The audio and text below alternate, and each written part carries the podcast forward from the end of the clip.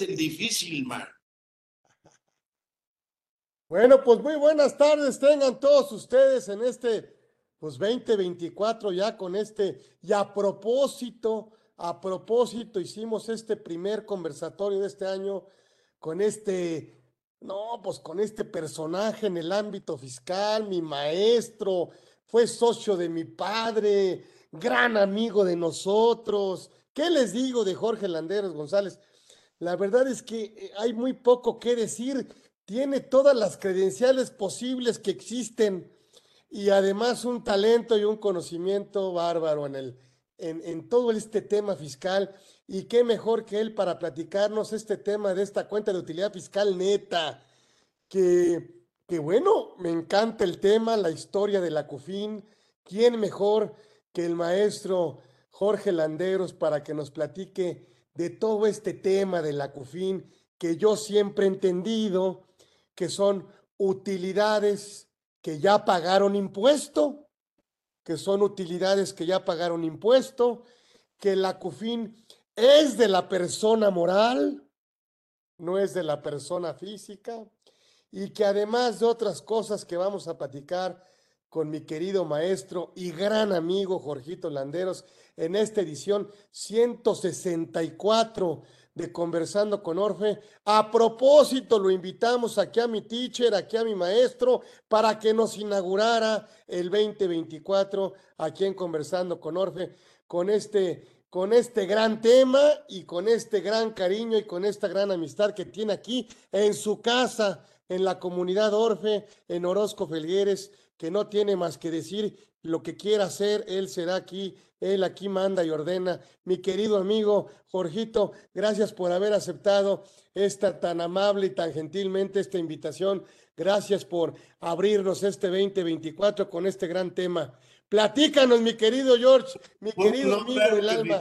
A ver, platícanos de este tema que ya ando, ya ando muy emocionado con esto. A ver. La, la nace ah, en los 80 altos en la ley del impuesto sobre la renta después de que quitan el esquema de dividendos pagados deducibles, dividendos cobrados acumulables. Y hacen un símil de aquella deducción acumulación, pero a nivel de impuestos.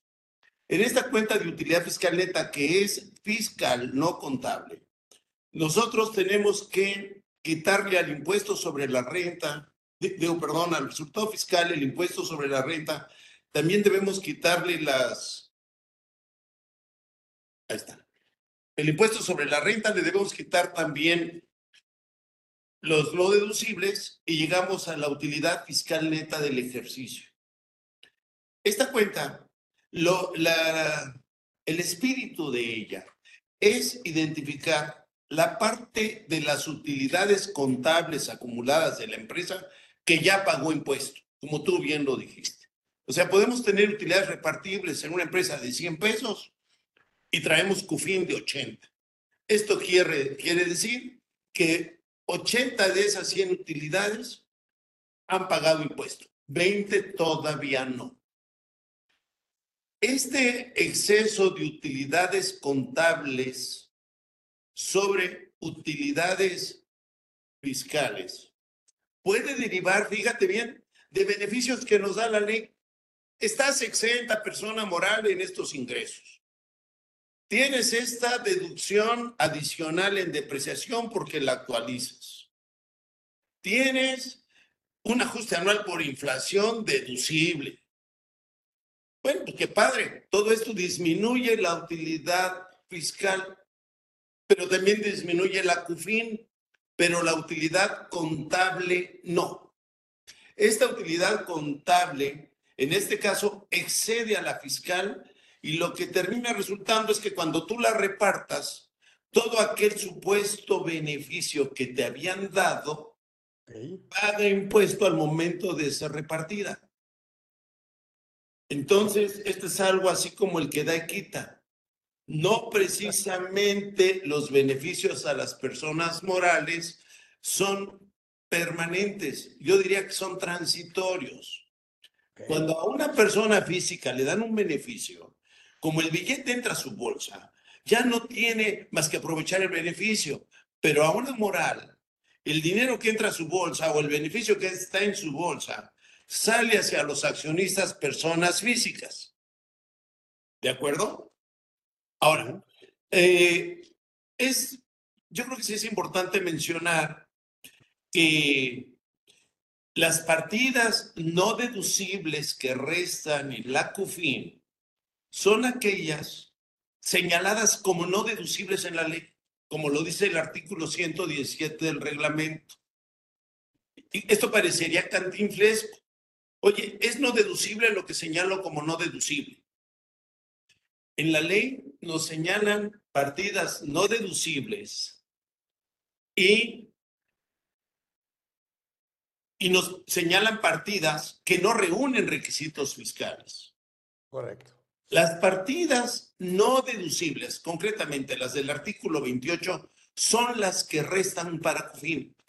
Si yo tengo una partida que originalmente sería deducible teniendo requisitos, pero por falta de ellos no lo es, esas partidas no restan para COFIN. restan para disminuyen el resultado fiscal. Eh, toda partida no deducible aumenta el resultado fiscal. Aumenta, o sea, juegan para... Para el impuesto sobre la renta que vas a pagar en marzo. Para el artículo no, 9 de la ley. Exacto. Ahora, sin embargo, si la partida no deducible deriva de que le faltan requisitos, esa partida, para efectos del CUFIN, no lo resta. Si la partida que es no deducible está señalada en el artículo 28, por ese solo hecho sí resta CUFIN.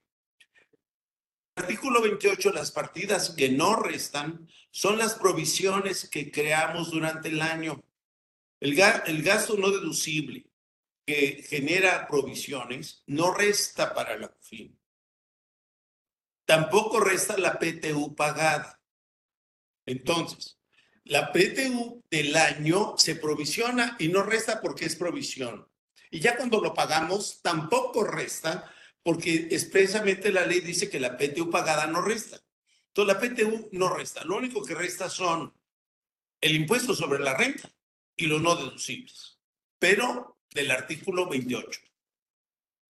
Ahora, y la PTU no resta porque no es deducible, es disminuible. Bueno, para eh, lo, lo que se intenta, y como lo vamos a ver un poquito más adelante, Carlitos, es de que la utilidad fiscal neta, la UFIN, sí. se equipare a la utilidad financiera neta. Ok, ok. Y entonces, por esa razón, no resta la PTU. La PTU provisionada, pues es un gasto no deducible. Ese no resta porque es un gasto no deducible del cual eh, eh, genera una provisión. Sí. Y la PTU pagada tampoco resta porque la ley concretamente de manera específica lo menciona. Exacto. Ahora, eh, si vemos la siguiente lámina, Humberto, ¿puedes despertar, Humberto? Eso. Aquí está. Eh, decíamos, dice, concepto de utilidad fiscal neta. Concepto como tal no existe. Es una cantidad que calculamos. Sin embargo, podemos decir que esta cantidad corresponde a la parte de la utilidad contable por la que ya se pagó el impuesto sobre la renta. Ahí tengo tres, cuatro escenarios que es importante verlos. El primer escenario, partimos, eh, decíamos que la utilidad fiscal neta se obtiene restando al resultado fiscal el impuesto sobre la renta y los no deducibles del artículo 28. Entonces, en el, en el escenario A tenemos un impuesto, un resultado fiscal de 100, un impuesto de 30, un no deducible de 4, y nuestra fin es positiva de 66. Okay. En, el escenario B también partimos de resultado fiscal 25. Quitamos el impuesto sobre la renta, pero nuestros no deducibles del artículo 28 son 23. En este caso, los no deducibles más el impuesto sobre la renta superan al resultado fiscal, nos da una fin negativa de 6. O sea, las UFINES a partir del 2002, como lo vamos a ver un poquito más adelante, pueden ser positivas o negativas. Ahora, vamos a suponer que la empresa en el escenario C tuvo una utilidad fiscal de 1000 y traía pérdidas de 1500. Entonces, al, resultado, a, la utilidad fiscal de 1000 le resta, de esos 1500 le puede restar 1000 que amortiza de pérdidas de años anteriores y su resultado fiscal es cero. El impuesto sobre la renta también es cero. Eh, los no deducibles, en este, en este ejemplo, son cinco tendría UFIN negativa de 5. ¿Por qué? Porque parte del resultado fiscal de cero. Cero es cantidad. Entonces, si me dicen que el resultado fiscal es cero, si hay resultado fiscal, cero. Es como la Coca-Cola, no es que hay unas que son like. ¿De acuerdo? Sí, sí. El caso C es el más, el caso D es el controvertido. En el caso de una empresa pierde en el año, tiene pérdida fiscal.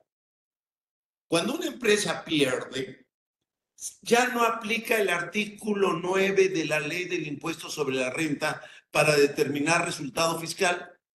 Ya no le aplica. Se tiene que ir al artículo donde se establecen las pérdidas fiscales. Y ahí donde se establecen las pérdidas fiscales nos dice, oye, cuando las deducciones, sean superiores a los ingresos, tienes pérdida fiscal. En el artículo 9 se infiere que los, las deducciones son menores a los ingresos y tenemos utilidad fiscal. Pero si las deducciones son mayores, ya no entramos al 9. Esto es muy importante. Ya no estamos en el 9. Y entonces, creo que es el 57 donde están las pérdidas. Y allí sí estamos si ya no hay resultado fiscal, no existe, no hay por qué hacer cálculo de UFIN. El resultado fiscal no es negativo. El resultado fiscal es positivo o es cero. No hay más. Bien. Ahora, eh, la utilidad contable superior a la utilidad fiscal, ya habíamos mencionado que pues, esa utilidad cuando la repartas, eh, derivado que no ha pagado impuestos, pues en ese momento pagas el impuesto correspondiente a esa utilidad que no proviene de CUFIN. Es importante mencionar que la CUFIN es una cuenta que llevamos fuera de libros contables y, y es un monto global. Es decir, imagínate que tenemos utilidades de toda la historia de la empresa por un millón de pesos y tenemos COFIN acumulada de toda su historia de 900 mil. Nosotros no debemos identificar ni podemos qué utilidades año con año han pagado impuestos y cuáles no. Lo que sabemos es que contablemente tenemos un millón entre todos los años y fiscalmente tenemos 900 mil. Entonces, los primeros 900 mil que paguemos podemos decir que provienen de la utilidad fiscal neta y los últimos 100 mil, podemos, pues ya no hay, ya no provienen de utilidad fiscal neta. No es identificable la UFIN con la utilidad contable que la generó. ¿Ok? Ahora tengo que tener utilidad contable para repartir, ¿verdad? Bueno, sí. Tú tienes. Esa sí, esa sí la puedo identificar por ejercicio fiscal, ¿no? Eso sí, cuando las gané? ¿Cuándo gané las utilidades contables? Hoy reparto las utilidades del 2018. Correcto. Ahora, eh, podríamos ¿Qué pasa Si no tengo utilidad contable, no puedo repartir de ese ejercicio. Si tú no tienes utilidades acumuladas, contable. Eh, o, tienes utilidades en algunos años, pérdidas en otros, pero en el neto es pérdida, no tienes utilidades y entonces no puedes repartir dividendos. Ok. Ya, ya me he dado cuenta que algunos dicen, bueno, en este año gané, gané, gané. Los positivos, los positivos son 100, los negativos son 40, reparto 100. Eso no se vale. Ah, Pero eso, es muy importante. Solamente podría repartir la diferencia, 60. Exacto. Sí, pero esto te lo explica mejor un abogado decorativo, Carlitos. Sí. Más que un contador aquí humildísimo. Porque sí, sí, no, sí, sí me ha pasado igual que a ti, que dice, bueno, yo voy a repartir del ejercicio que obtuvo utilidades. Pues sí, pero en otros perdiste, sí, pero esos no los voy a tocar. Exacto. Sí, eh, entiendo que eso no es válido. Ok. Eh, Si algún abogado quiere dar su opinión, pero entiendo que eso no es válido. Ahora, eh, si podemos cambiar la página, por favor. Eh, entonces, la UFIN es la cantidad que calculamos cada año. UFIN del 20, UFIN del 21, del 22. CUFIN, cuentas de utilidad fiscal neta. La cuenta de utilidad fiscal neta se obtiene sumando las UFINes que hemos obtenido durante la vida de la empresa, más los dividendos cobrados y restando los dividendos pagados. Entonces, la cuenta de utilidad fiscal neta, además, no es nada más la pura suma de UFINes, es la suma de UFINes más los dividendos cobrados menos los dividendos pagados. Ahora, en el accionista que cobra el dividendo, el accionista que cobra el dividendo le da igual que vengan o no de CUFIN normalmente. Hasta el año 2014, 2013 le daba igual. Yo accionista que cobro un dividendo, soy persona moral, eh, no, lo, no lo acumulo y por otro lado trae aparejado la CUFIN. Es decir, la persona moral que me paga un dividendo disminuye su CUFIN y yo, persona moral que lo cobro, aumento mi CUFIN en el mismo monto en que cobro el dividendo. Si soy persona física, pues la persona física, la persona moral eh, viene de CUFIN, eh, no, y me lo paga a mí, venga o no de CUFIN, yo tengo que acumular y pagar un el impuesto del 10% adicional más una diferencia en la declaración anual. No me preocupa si hay CUFIN o no en la empresa. Sin embargo, ahora sí tiene que ver la CUFIN un poco con los accionistas.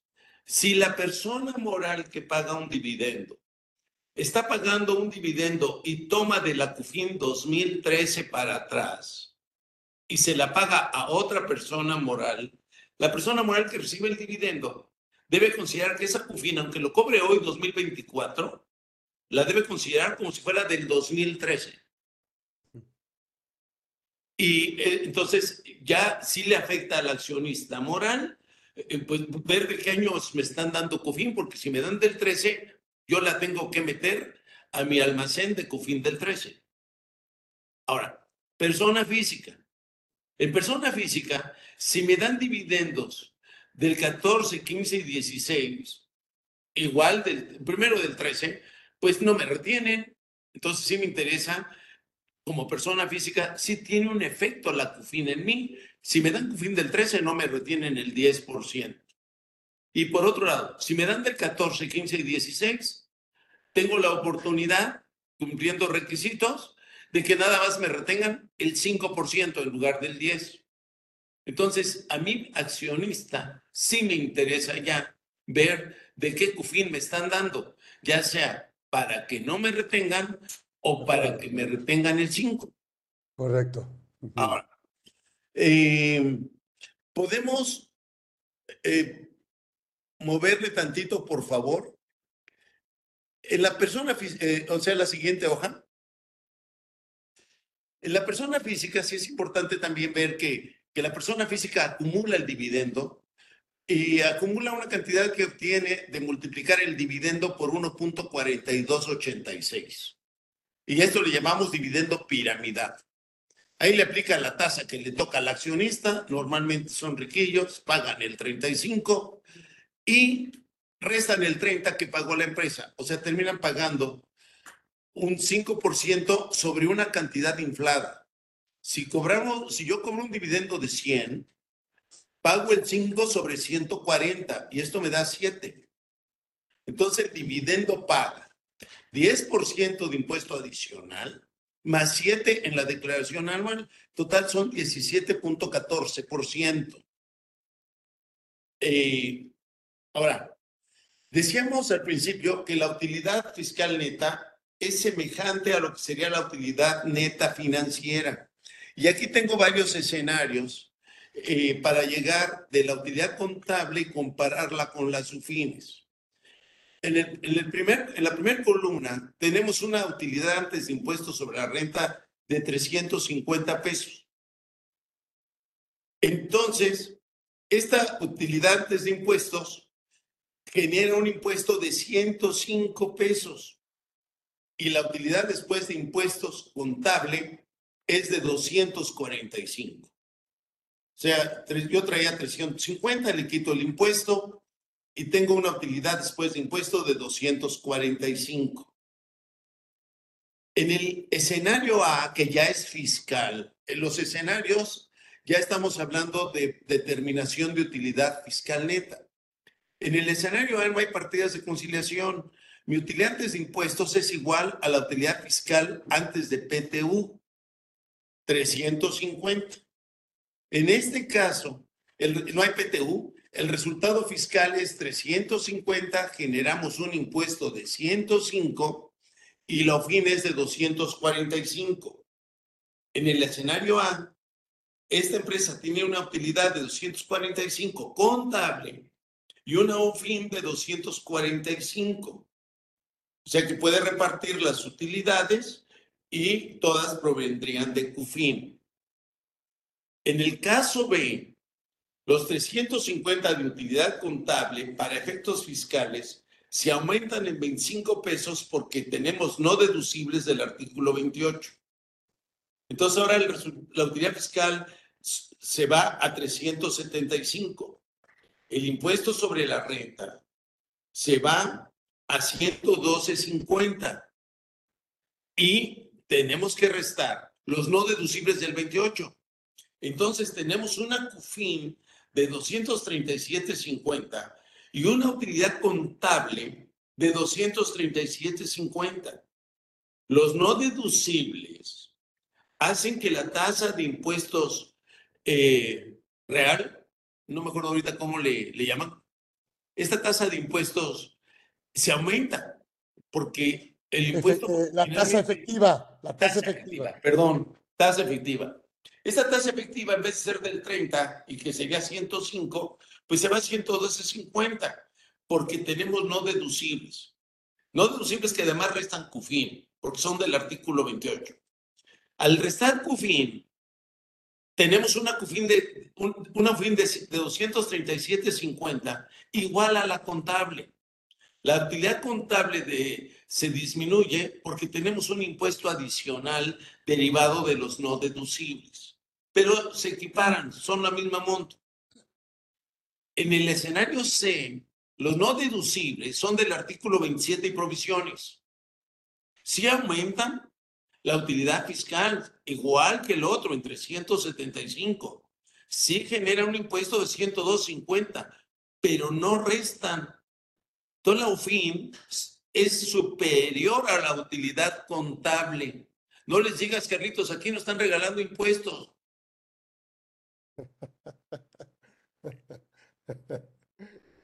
Esto está en el 117 del reglamento. Sí. Luego en el escenario de tenemos 350, también se aumenta la base en 25, pero ahora porque tengamos un ingreso fiscal no contable lo clásico, ajuste anual por inflación acumulable. Aumenta la base, pagamos 112.50, aquí no hay, aquí no hay partidas deducibles, tampoco resta nada y volvemos a tener un fin superior a lo contable. El escenario C, pues una, una, de, una de cal por varias de arena. Resulta que partiendo de una utilidad contable de 350, tenemos ingresos contables no fiscales. Imagínate que, imagínate que hubieran exentos. Entonces resulta que la utilidad fiscal se disminuye. Y si pagamos PTU, pues todavía se disminuye más. Ahora vamos a pagar impuesto no en base a 350 que ganamos, sino en base a 300 que resulta, que es el resultado fiscal. El impuesto son 90. Tenemos 210 y UFIN. Sin embargo, para efectos contables, disponemos de una utilidad de 260. Tenemos ahí 50 de utilidad que no tiene fin y que si la repartimos pagaría el impuesto que supuestamente nos estamos aprovechando. O sea, el ajuste anual por inflación deducible, el, y, y los beneficios que tenemos terminan pagando impuesto al momento de repartir utilidades porque hacen que la UFIN sea más chiquita. O sea, son beneficios temporales. Podemos adelantar, bueno, no sé si aquí todo el mundo esté de acuerdo, que este no es el espíritu del curso, no es, no es enseñarles la CUFIN. El espíritu del curso es lo que viene ahorita en la siguiente media hora, Está, Más, e, e, está más interesante. Mira, eh, si le volteamos la hoja, cuenta de suma de fines. Sí, donde, eh, donde, dice historia de la CUFIN. Y aquí sí, eh, eh, la hoja que, la, la, hoja siguiente, por favor. Déjame ver. Eh, yo creo que es. Es una, es una anterior. Así es esta ya, historia de la CUFIN.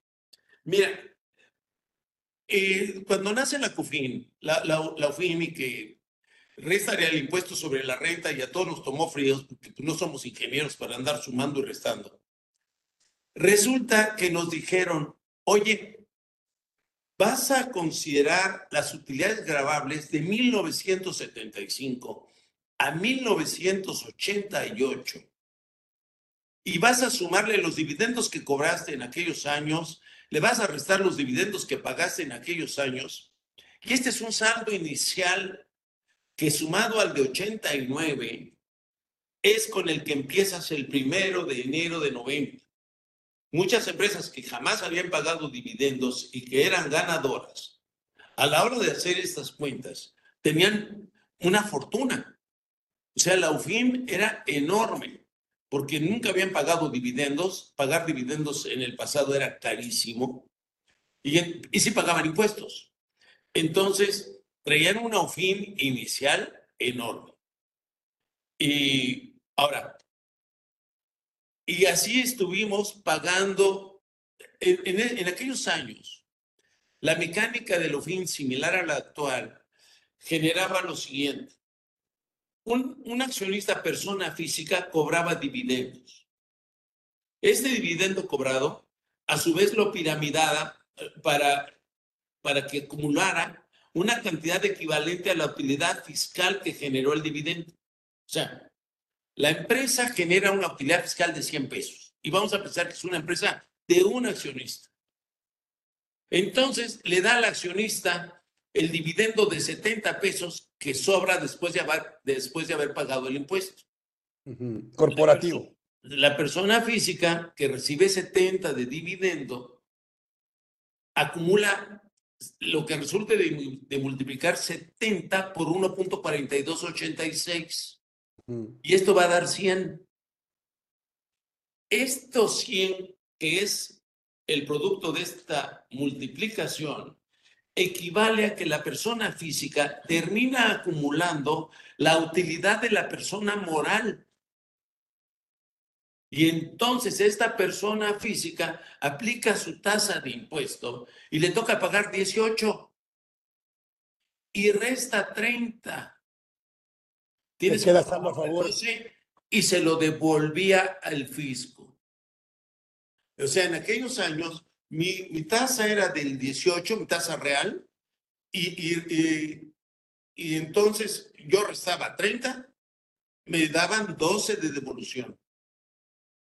Que eso también pasaba hasta que cambió al 35% la tasa en la física. Bueno, es que no, te voy a explicar por qué no, porque igual yo soy un accionista pobre y, bueno, y mis tasas son 19 de acuerdo.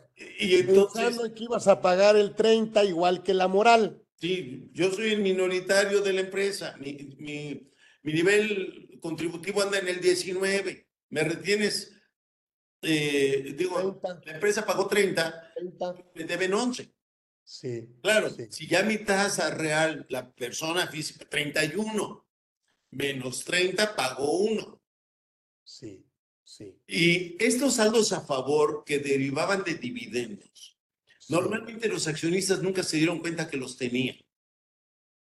Eh, ¿Por qué? Porque pues, el, el accionista tiene ah, ah, ingresos por otros lados, rentas, intereses, y, y entonces tenían saldo a pagar Sí. de estos ingresos y con el saldo a favor de dividendos pagaban menos en su anual. Pero sí tenían el beneficio de que el, el impuesto de la persona moral lo restaban y le- se aplicaba contra todo. Hoy la ley te dice, espérame tantito, tú cobras dividendos, tu tasa es del 18, restas 30, no te devuelvo ni un quinto. Así es. Lo caído, caído. ¿Sí?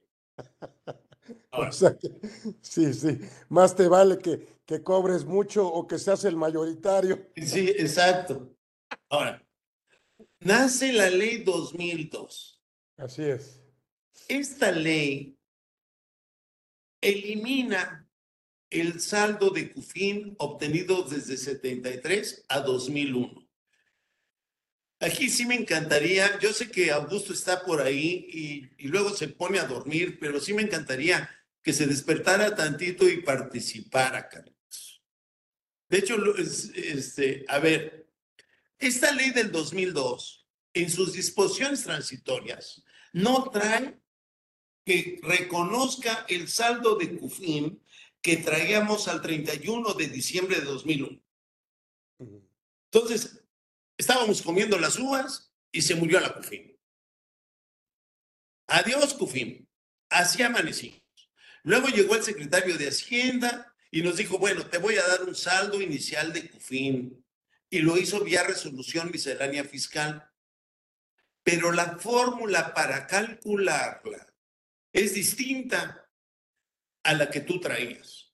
Esta nueva fórmula hizo que mi CUFIN que yo traía de 100 pesos se convirtió en 60 pesos. Esta CUFIN recalculada. Todo el mundo recalculó CUFIN. A lo mejor te acuerdas de esto. Sí, sí. Ahora, resulta que esa miscelánea donde nos regalan la CUFIN tiene una vigencia de enero a diciembre y se muere. Entonces nos regalan un saldo inicial de CUFIN, no dicen a qué fecha. Yo debo entender que es a la fecha que inicia la miscelánea Sí, y debo entender que se muere con la fecha que muere la miscelánea. sí. Entonces, durante el 2002, si hoy estamos en 2002, pues vamos a, a repartir los dividendos de una CUFIN que me acaban de regalar, aun cuando vale 60 y la que yo traía era de 100. A lo mejor pagué 20 de dividendos y me quedan, y, y- y no aproveché 40 de los 60 que me dieron. Llega la miscelánea del 2003 y ¿qué crees? Me la vuelven a dar. Sí, Vuelve, eh, vuelve la, miscelánea, la, la miscelánea del 2003, trae la misma regla. Considera saldo inicial de 75 a 88 con esta nueva fórmula y vuelvo a tener 60 pesos. Yo creí que ya nada más tenía 40. Y tengo los 60 para aprovechar nada más durante el 2003. Y así ocurre 2004, 2005, 2006, hasta el 2008. Entonces me robaron 100, que me los bajaron a, cua- a 60, pero 60 por 8 me regalaron 480, Carlitos. qué va. Era una cufín resucitada, renacida. No era la cufín reinvertida, esta es otra cufín. Sí, sí. Llega 2009 y ya no aparece la regla. Aquí sí quisiera que discutieran. Hoy 2009 no está la regla. ¿Qué cufín tengo en mi haber? Ya no está la regla en 2009, ya desapareció. Ya no me dicen, calcula el saldo inicial. No me dijeron que tenía saldo inicial. Mi opinión es que en 2009 ya no tengo CUFIN más que la generada a partir del 2002 con la ley 2002. O sea, en ningún momento me han dicho en 2009 que derivado de que ya no hay la regla, yo ya tengo la CUFIN desde el 75 al 88 que me quitaron. Esa ya me la habían quitado y tan me la quitaron que hoy 2009, cuando ya no aparece que recalcule la CUFIN, pues ya no la tengo. Sí tengo la CUFIN generada a partir del 2002 con la nueva ley 2002. Es la CUFIN nueva. Exacto, pero ya no tengo la CUFIN vieja. Es la CUFIN este, nacida, no renacida. Exacto, sí. Entonces, aquí lo que yo puedo decir es, pues yo todos los dividendos que pagué del 2002 al 2008 son de la CUFIN que me regalaste. La CUFIN nuevecita no la he tocado. Sí. Y yo tengo las misceláneas de todos los años donde me decían que teníamos algo de CUFIN. Y entonces yo no toqué la CUFIN que generé a partir del 2002. Jamás. Que si, que si eh, quisiera repartir dividendos en 2009 tendría que tomar esa. Sí, pero sin restarle los dividendos que pagaste antes. Porque Sí, los exacto. dividendos que tú pagaste los restaste de otra CUFIN que te regalaron en miscelánea. Sí, sí. Toda la CUFIN que generaste conforme a ley está intocable. está in- todavía no la has tocado. ¿Estás de acuerdo? O sea, no ha pecado, Carlos. Correcto, correcto. Ahora, ya en 2009, 2010, 11 y 12, 13, tenemos el mismo tema. Nada más que afortunadamente traemos CUFIN de para acá. En su momento te prometo, te juro que no, no nos dábamos cuenta de esto que te estoy platicando. ¿eh? Y pensábamos que traíamos la CUFIN del 75-88. Sí. Nace la ley 2014. Lo primero que hice, y, y- y ahí ya todos nosotros hicimos, fue checar si reconocían la UFIN del pasado. Y la ley 2014 no habla de un saldo inicial para 2014 de manera explícita. No dice, contribuyente toma como saldo inicial del 14 tal cantidad. No dice. Lo que sí dice en la fracción 25, si volteamos la hoja,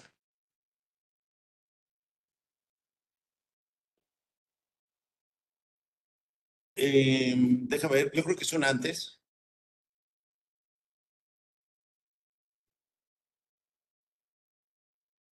Sí, es una hoja antes, yo creo. Ahí. Aquí está.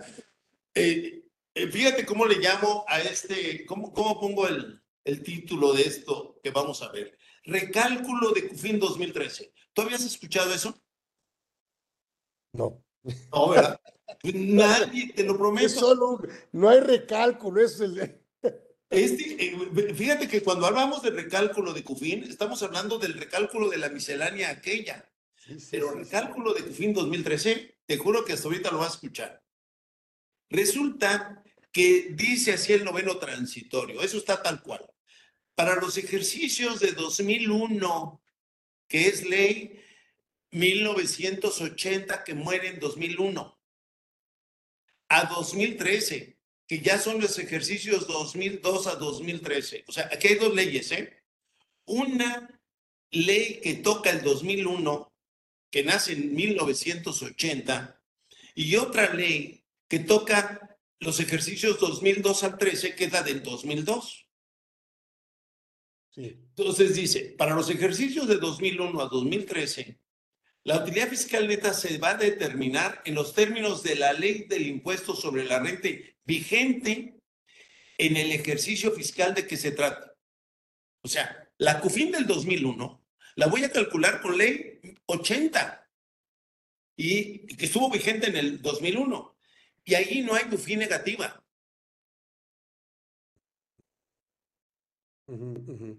Llego a los SUFINES 2002 al 13. Ahí sí ya me voy con las reglas que nos daba la ley 2002. ¿Ok?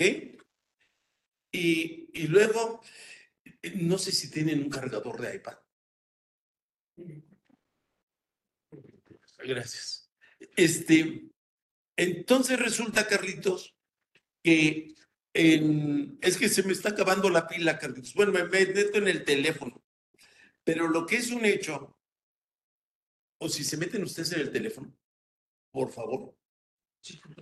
Y, entonces, Carlitos, em, estaba diciendo que del 2002 al 13 con CUFIN positiva y negativa.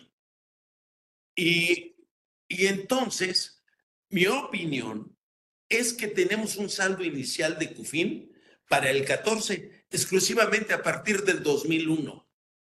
Yo no veo en ningún lado que hayan resucitado la CUFIN del 75 al 88 que nos quitaron en 2002. Sí. O sea, sí, yo no veo por dónde. ¿eh? Entonces, si yo tengo razón, la CUFIN que hoy tenemos es del 2001 al 2013. Pero dice aquí, te voy a leer el comentario. Dice, en este párrafo, no, es, es otro tipo, pero con el teléfono de ustedes en un... Sí, perdón. Eh, dice comentario, en este párrafo, de manera implícita, se, se reconocen las sufines correspondientes a partir del año 2001. Es decir, no veo que se restituya la CUFIN del 75 al 2000.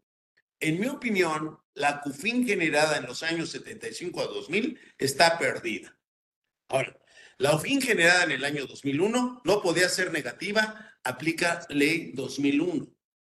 Los dividendos pagados entre 2002 y 2013 aun cuando hayan sido tomados de la CUFIN generada hasta el 2001, regalada en las misceláneas, debe restar a la CUFIN generada en el año 2001 al 13, haciendo menor el saldo de CUFIN 2013.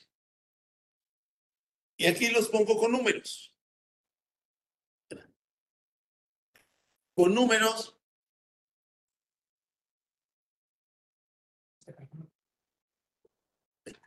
Con números dice, vamos a ver la pura columna de la, del saldo final del 2013, cuando todavía no nacía la ley 2014.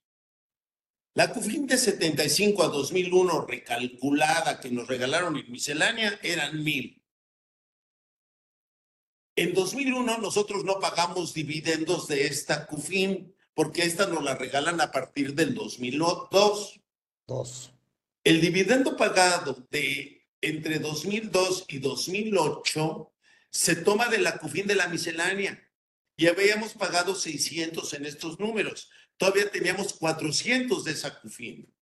Pero resulta que nace la, miscelánea 2009 y dice que, que ya no la tenemos. Entonces, el saldo de esa CUFIN es cero. Ya no lo agotamos porque uno lo usamos y otro se perdió.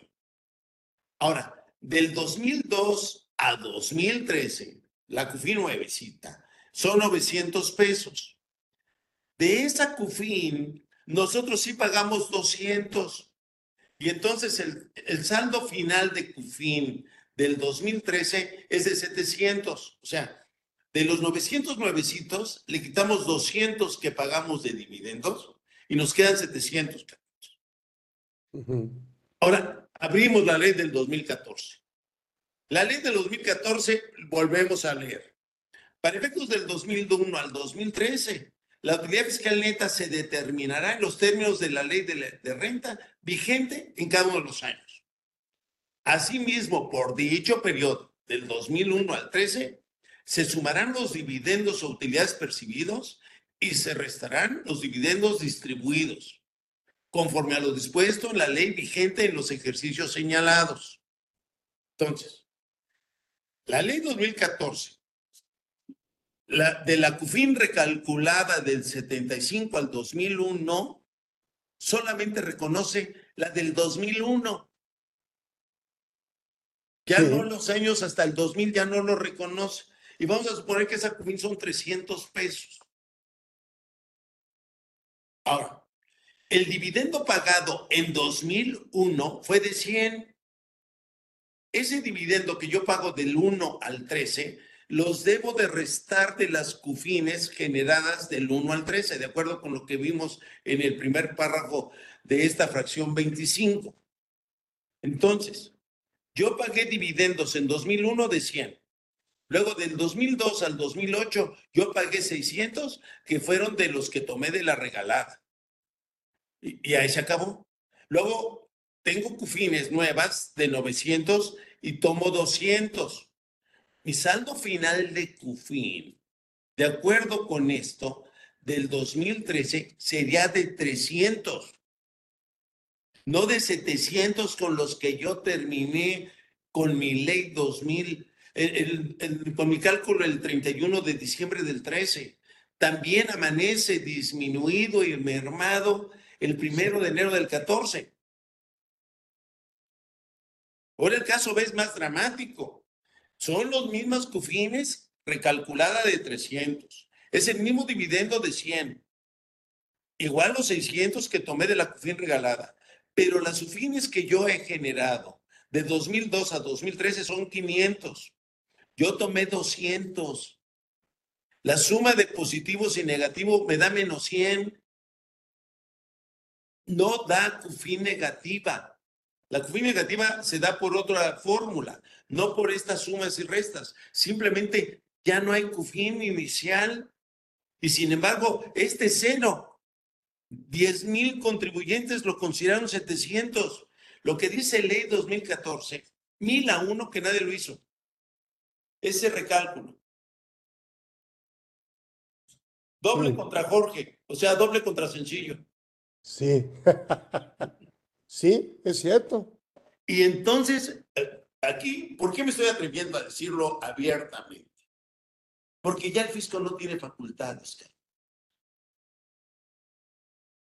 Mm. Tú pagaste estas utilidades hasta el 2018 y ya el fisco, pues dime, tú ya te agostaste la del 13. ¿Sí te das cuenta? Sí. Pero nadie nos dimos cuenta. Pero ahí está. Ahora, seguimos adelante, por favor. Ah, ¿qué recomiendo? Si todavía tenemos CUFIN del 13, calculada, mal calculada, ya páguenla ahorita. O sea, y, y jueguense a cinco años. Pero sí, ¿Por qué? Porque la ley, por otro lado, nos dice, tú debes llevar una cuenta de CUFIN del 13 y debes llevar una cuenta del 14. Si la del 13 está mal calculada, mi opinión es que no afecta a la CUFIN del 14. O sea, no podemos decir, como la del 3 está mal, pues este, tomo del 14. Yo creo que, que son dos, dos CUFINes. Entonces yo digo, yo del 13 tengo 700 y ahí sigo pagando. Bueno, ya me, ya me tocó escuchar quien dice que, que lo que dice la fracción 25 de este artículo 14 es, eh, te estoy dando una nueva fórmula que vas a aplicar para todos los años de tu vida. Y, y, y, está viva la del 75 ahorita, con esta interpretación. Yo no la veo. Sí es. ¿Sí? Ahora, en esta misma fracción hablan del saldo inicial de CUFI negativa. Si tú traes CUFI negativa del 13, es derivado de que las, los no deducibles son mayores. Son mayores. No es esta cuenta que hicimos. Y luego dice aquí, comentario, la ley del impuesto que estuvo en 2001 no es la que estuvo vigente en 2013. Las utilidades fiscales netas, ah, Saldo inicial 2014. Este cuadrito, fin 75. Ah, es el que ya había hecho, eh, lo, lo puse más adelante, lo puse anteriormente y no lo borré de aquí, Carlitos. Está mejor explicado el que vimos hace rato. Y podemos verle más para adelante, por favor.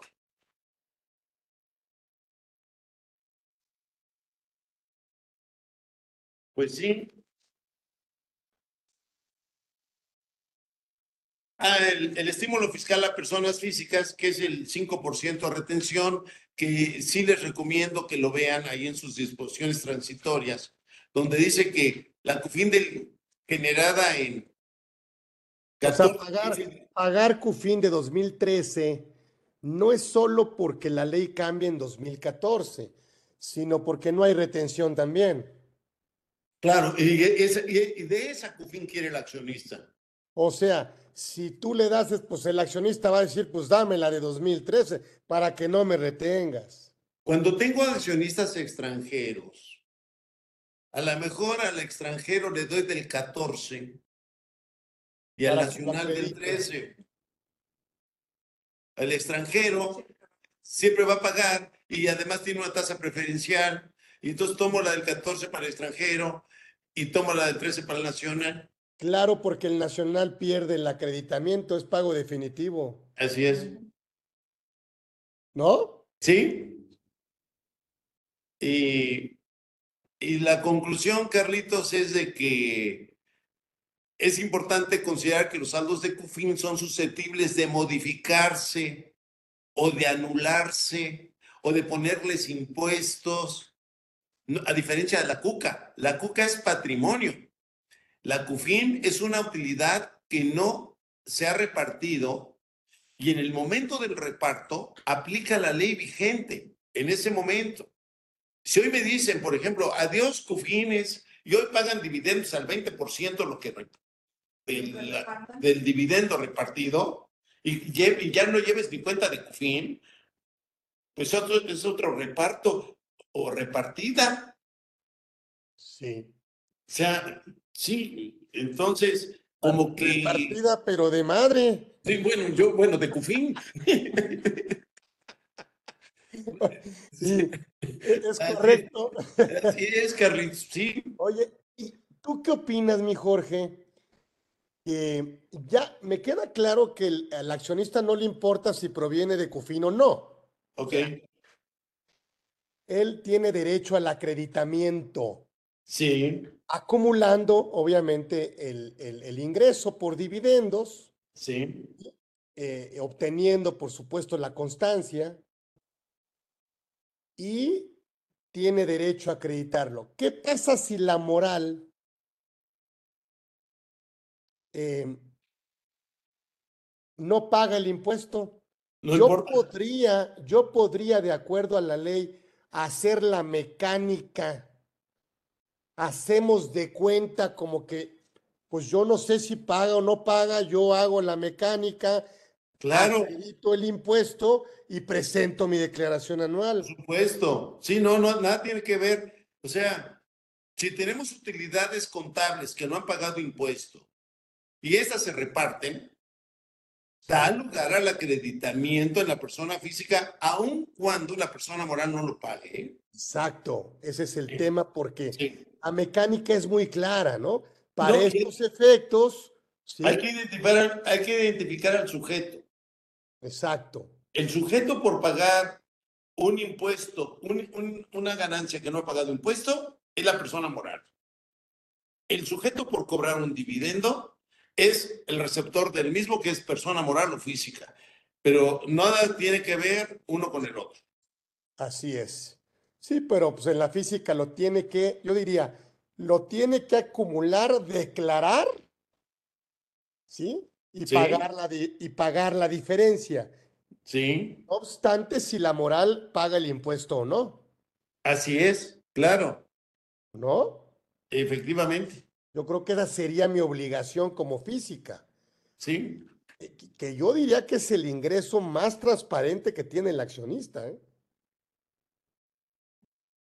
Pues y- y- igual que otros, mientras demuestre que ha pagado el impuesto Correcto, correspondiente. pero aquí simplemente solo me queda recibirlo, acumularlo y restarle el ISR corporativo. Sí, exacto, ¿Sí me explico? totalmente. Pagado o no pagado. Sí, Y yo pagar la diferencia, porque la retención que me hacen, pues yo ya la perdí como física. Bueno, el 10% es definitivo. Es lo que te digo, yo ya no lo puedo recuperar. Sí, No, esa retención la tiene, es a cargo de la moral. Eh, todo este cargo de impuestos Tengo y la entero, la, la moral lo retiene y lo entera. se- podemos concluir o podemos decir que una empresa que no tiene trabajadores, de cada 100 pesos que gana, Eso. son 42 para el fisco, 30 más 12 de dividendos y, eh, eh, y, y cin- y 58 para el accionista. Una empresa que tiene trabajadores, le toca al accionista el 47 pun- el 48.2 y al fisco el 51.8. Eh, Al fisco y trabajadores. O sea, em, 52.2 para el accionista, 52.2 para el accionista, 47.8 entre fisco y trabajadores. Eso de que trabajes para que te lleves la mitad, como que a mucha gente le duele.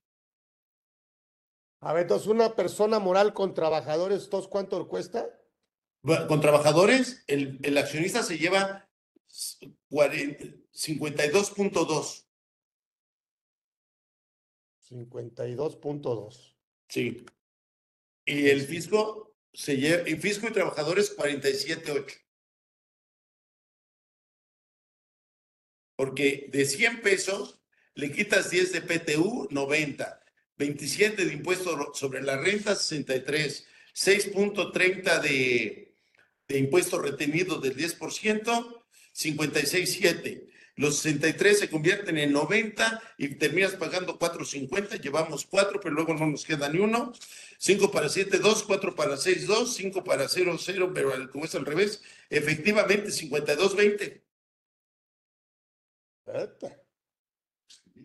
50-50, como dicen. Sí, 52.20 se lleva el accionista y 47.80 entre fisco y trabajadores.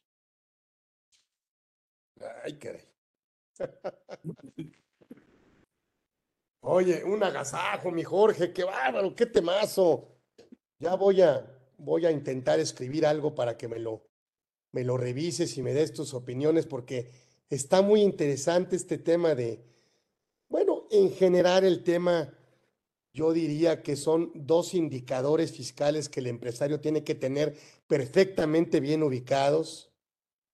Y si me lo permites, pues la CUFIN como la CUCA, pues es lo que nos lleva a tener el valor fiscal de las acciones, ¿no? De alguna manera. Además, Además, este, eh, eh, el valor fiscal de la empresa, sí. de alguna manera. O sea, Bueno, tenemos que tenerlo perfectamente bien eh, calculado, dominado, identificado, declarado, ¿sí? Eh, para tener el, el valor fiscal del patrimonio, si así me lo permites decir, empresarial. Así es, Carlitos. el, el patrimonio empresarial. Estas dos cuentas, la CUCA y la y, y obviamente la CUFIN.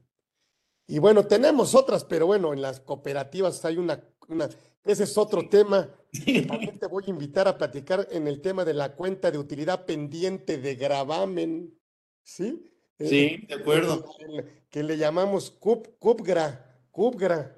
Que Sí, ¿no? pues lo inventamos, ya ves que los contadores No, inventamos todo. Con, con tanta marca china que ha llegado, Carlitos. Y la CUFINRE, la CUFINRE que creo que prácticamente Está muerta.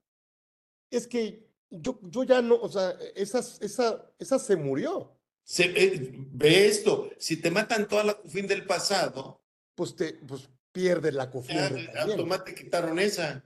Porque lo que te decía la ley es que primero aplicaras la CUFINRE y Sí, luego sí. aplicaras la CUFIN. Pero al hablar de esto contigo, pues la CUFINRE también se, se murió. ¿Mm? Sí, así es, por supuesto. Sí. ¡Ah, qué gusto! ¡Híjole, qué bárbaro! Me falta tiempo, caray. ¿eh? Pues mira, nos quedó bien una hora. Fíjate, padrísimo, pero esto me encanta. Te vamos a seguir invitando. No, no, bueno, no, no, no, no vienes de invitado, vienes de anfitrión, porque esta es tu, esta es tu casa. Gracias, Eh. Entonces, te agradezco mucho, mi querido Jorge, toda esta explicación, esta historia de, de la CUFIN, que es muy valiosa, la verdad. y que bueno, no, no acabamos todavía de, eh, y si no tomamos estos conversatorios, pues no acabamos todavía, y me incluyo, de entender, ¿no?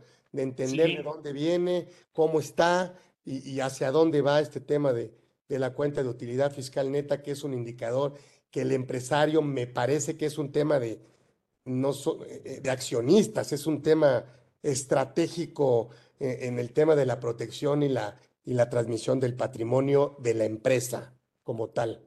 Porque es, en el momento en que haya una enajenación de acciones, vamos a tener que meternos a estos dos indicadores fiscales.